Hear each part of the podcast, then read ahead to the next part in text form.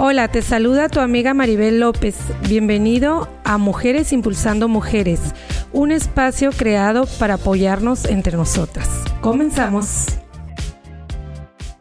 Hola, hola, bienvenidas a nuestro episodio de nuestro podcast Mujeres Impulsando Mujeres. Y hoy es nuestro primer episodio, estamos muy contentas y más que nada agradeciendo aquí a mi compañera Susana, que es nuestra invitada, y hoy tenemos un tema súper bueno, se llama Ya no tengo edad para eso. Bienvenida Susana, ¿cómo estás? Muchas gracias Maribel por invitarme eh, y gracias a quienes nos están escuchando. Sí, se me hizo súper padre cuando me comentaste de, tu podcast y también de este tema, ¿no? De cómo a veces, eh, pues, tenemos ahí unas limitantes que nosotros solitos nos ponemos, ¿no? Y decimos, ya no quiero hacer esto porque me falta no sé qué, o porque no tengo la edad, o porque ya me pasé de la edad, ¿no? Entonces, a ver, a ver, aquí platicaremos, supongo, de, nuestras historias y anécdotas, ¿no? Sí, como tú lo dijiste, de repente nosotros las mujeres y más en cierta edad decimos, sabes que yo ya no tengo edad para esto y más cuando dejamos nuestros sueños, nuestras metas atrás, llega un momento en que algo en la vida te viene haciendo ruido como diciendo, oye, ¿dónde estás tú? ¿Dónde están tus metas? Y yo creo que de esto se trata este programa, Susana, como tú lo mencionas, porque eh, en lo personal yo tengo una historia de vida que a mí me encanta porque lo he ido manejando de manera compartiéndolo con algunas otras mujeres esperando que les ayude o que se identifiquen conmigo. Y como lo mencionamos ahorita, ya no tengo la edad para esto. Eh, de repente llega a mi vida que yo me caso muy joven, dejo mis estudios por un lado esperando.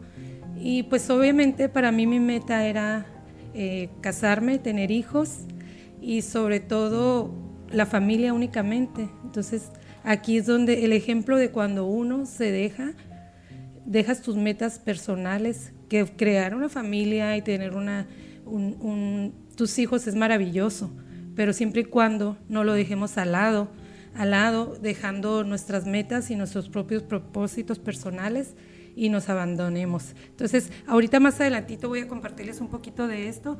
Me gustaría que tú me compartieras un poquito de lo que has escuchado y más de la manera que, pues como somos compañeras, tú has escuchado mi historia y supongo que identificas unas más fuera. Sí, claro.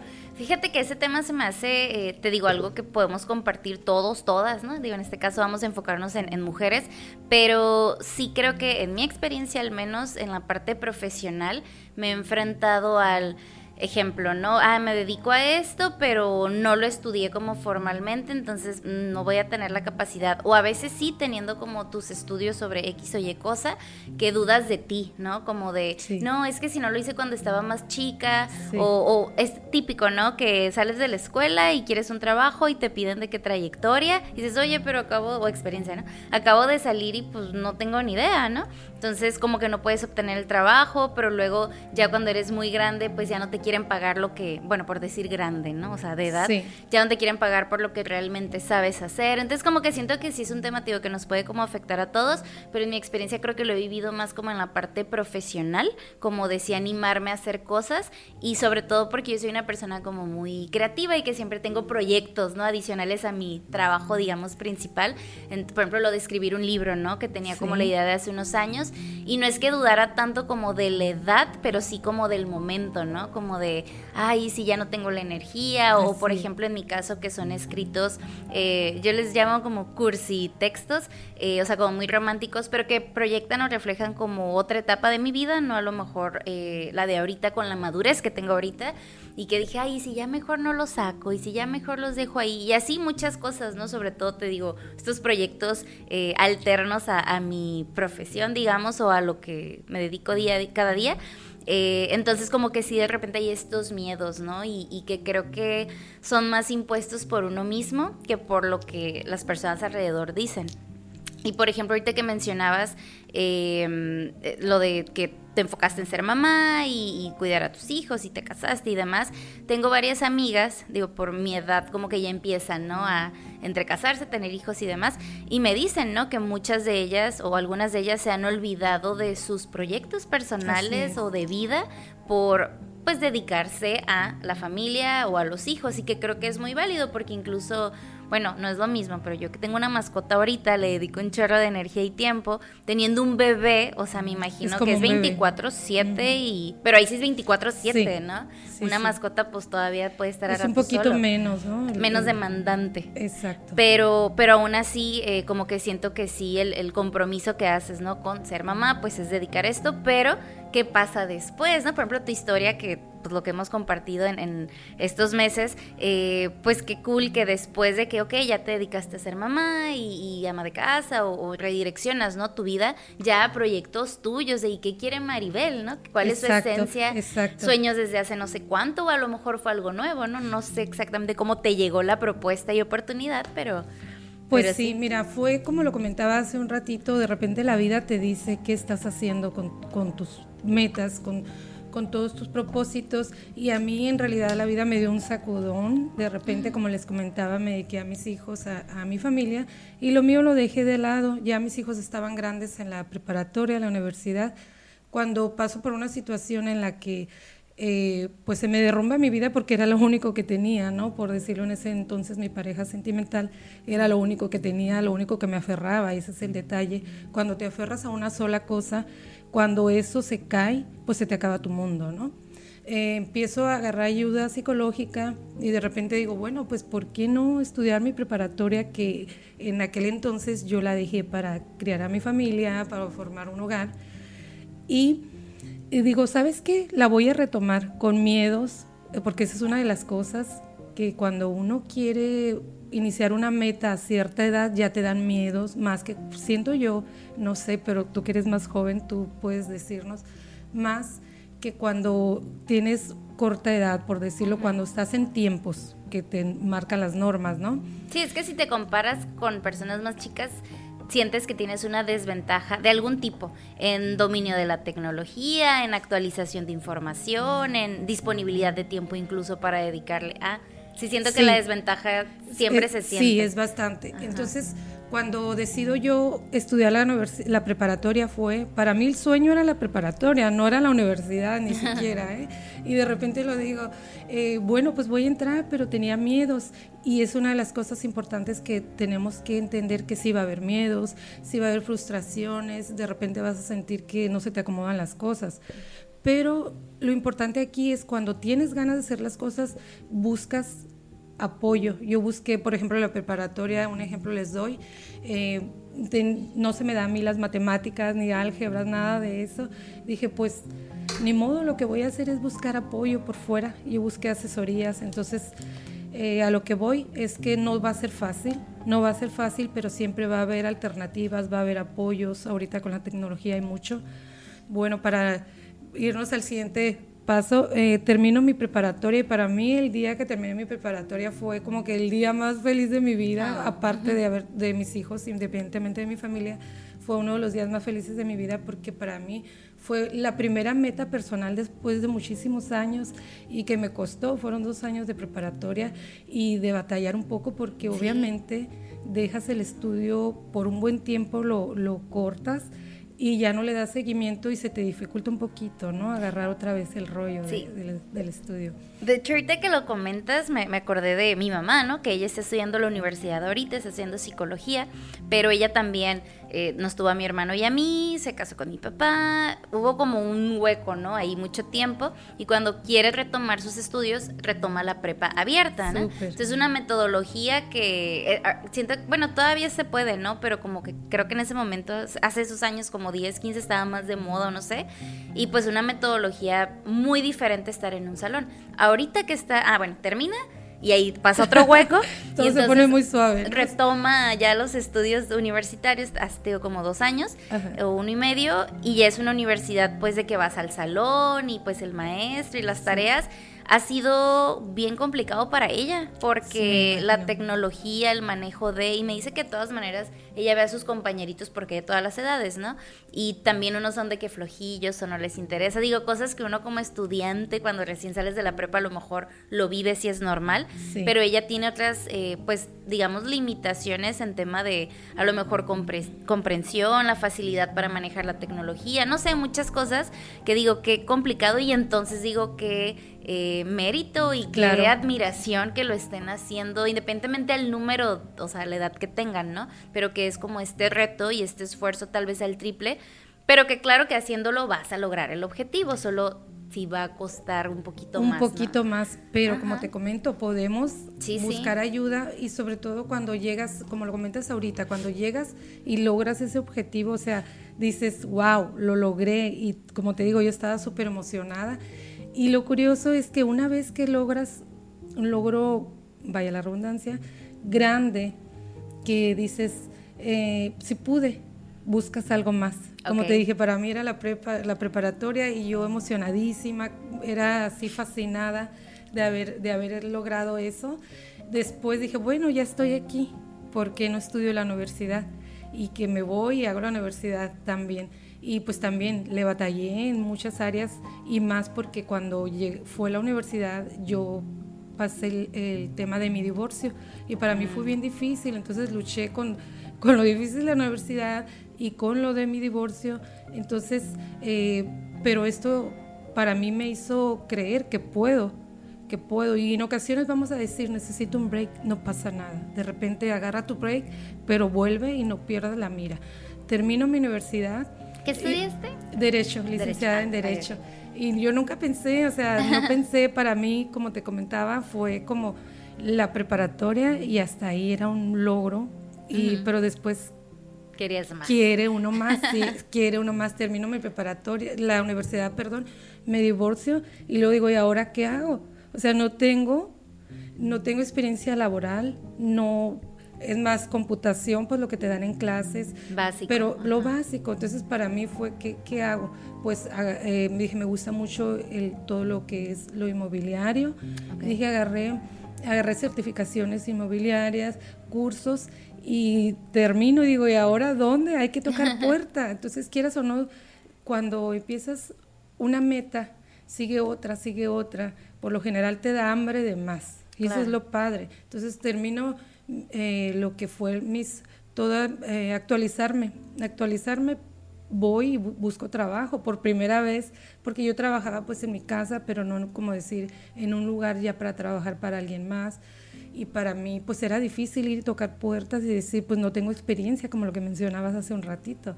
La experiencia de dónde la saca uno no y siempre también creo que los escenarios nuevos eh, o desconocidos pues sí sí generan inseguridad y temores y, y que no creas en ti y así pero pues qué valiente no el decir sí pues me aviento y tú sabías que tenías la preparación, era de, pues vamos a descubrir cómo funciona aquí, pero yo ya traigo mis armas. Ya traigo mis cuadernos aquí en la mochila, sí, ¿no? Sí. sí, sí, sí, y pues cuando empiezo a trabajar, siento que una de mis motivaciones grandes para mí fueron mis hijos. Ellos eh, terminaron sus carreras y para mí decía, cuando ellos estaban estudiando, yo estaba estudiando, yo me sentía orgullosa porque ellos decían, eh, mi mamá está estudiando, le decían a sus amigos, y que ellos se sintieran orgullosos, pues decía, inconscientemente me daba fuerzas para seguir estudiando y buscar más. A lo que voy con todo este tema que estoy contando ahorita es eh, cómo nosotros nos vamos dejando para después, para después, y cuando llega el después ya salimos con que ¿no? tengo edad. No es tarde, pero sí es un poquito más complicado, sentimos, lo sentimos. Y pues algunas mujeres pues lo dejan por la pareja, que también pudiera ser por la familia, por criar a sus hijos, etcétera. Pero cuando los hijos se van, hay muchos, hay muchos casos en que los hijos se van y se queda la, familia, la mamá se queda y dice, ¿qué voy a hacer? ¿Qué voy a hacer sin estudiar, sin hacer esto? Y se les viene a la cabeza siempre es esa misma, lo mismo, no, ya pasó mi tiempo, ya no puedo, ya no hay oportunidades, que ese es otro tema también muy importante de revisar. A lo mejor en otro, en otro espacio lo podemos volver a, a tomar ese tema de que como no hay oportunidades de repente para ciertas edades. Y eso también, pues es un limitante para nosotros a nuestra edad decir voy a estudiar y lo dices, pero ¿para qué si no me van a dar trabajo? Pero en ocasiones mucha gente estudia ni siquiera para un trabajo, porque de repente dicen, pues tengo la vida resuelta, pero yo quiero aprender algo más, o ya tienen alguna carrera, por decirlo, y agarran una segunda carrera. Entonces eso, la verdad, va fortaleciéndonos bastante y para mí es una de las maneras que me gustaría que otras mujeres escucharan y a lo mejor algo, algo pequeño que se les quede para mí sería excelente. Sí, de hecho creo que, o sea, de unos años para acá, eh, no sé decirte cuántos, ha habido muchísimos más programas la oportunidad siempre ha estado. Digo, no me voy a meter en esos rollos como tan históricos de que, ay, es que los hombres y no, no es como esa lucha, ¿no? Pero sí creo que las oportunidades como muy visibles, o los programas sobre todo en apoyo a mujeres para que estudien, para que algún trabajo, lo que sea que quieran realizar como metas pues personales, creo que ya hay más promoción. O sea, como por ejemplo los bancos que tienen su eh, área de beneficios para mujeres, ¿no? Tu tarjeta no sé qué, o en las escuelas, ¿no? De que si eres mujer hay tal beca. O sea, creo que sí ha habido como ese apoyo, hablando de los estudios específicamente, pero creo que tú lo dijiste ahorita súper bien, que esas, estas metas o estas, estos sueños que tenemos a veces, o siempre deberían ser para satisfacernos a nosotros, ¿no? De acuerdo a lo que nosotros queremos vivir, ahora sí que de ti para ti. Pero muchas veces como que sí nos dejamos distraer a ratos como por tipo complacer a mi pareja, complacer a mis hijos o a mi familia. Y creo que es normal, pues digo, somos humanos y, no estamos solos y como que es parte de, creo yo, construir y fortalecer lo que tienes con otras personas, pero sí, cuando ya no están esas personas, digo, a lo mejor en mis edades son más como las parejas las que distraen a mis amigas de sus metas, ¿no? Porque ya no está el novio o la novia o lo que tengan y luego pues, ay, ¿ahora qué hago? Como que, como que ya no se acuerdan de quiénes son, ¿no? Exacto. Y esa conexión con uno mismo creo que es, sería lo importante no perdernos, ¿no? O no olvidarnos de ello. Sí, sobre todo, eh, bueno, de repente yo creo que como lo mencionas ahorita, ya hay muchísimas oportunidades, muchas oportunidades para, para ahorita para emprender, eh, ya sean retos, ya sean em, estudios. Pero antes las señoras, de repente yo me quedo pensando, digo, wow, ahorita hay mucho que agradecer y de repente me quedo pensando esas señoras de los tiempos de antes que no las dejaban estudiar, que no podían, no podían buscarse metas propias, es más, no tenían ni el derecho, que también ese sería otro tema muy padre para tomarlo aquí, ¿verdad?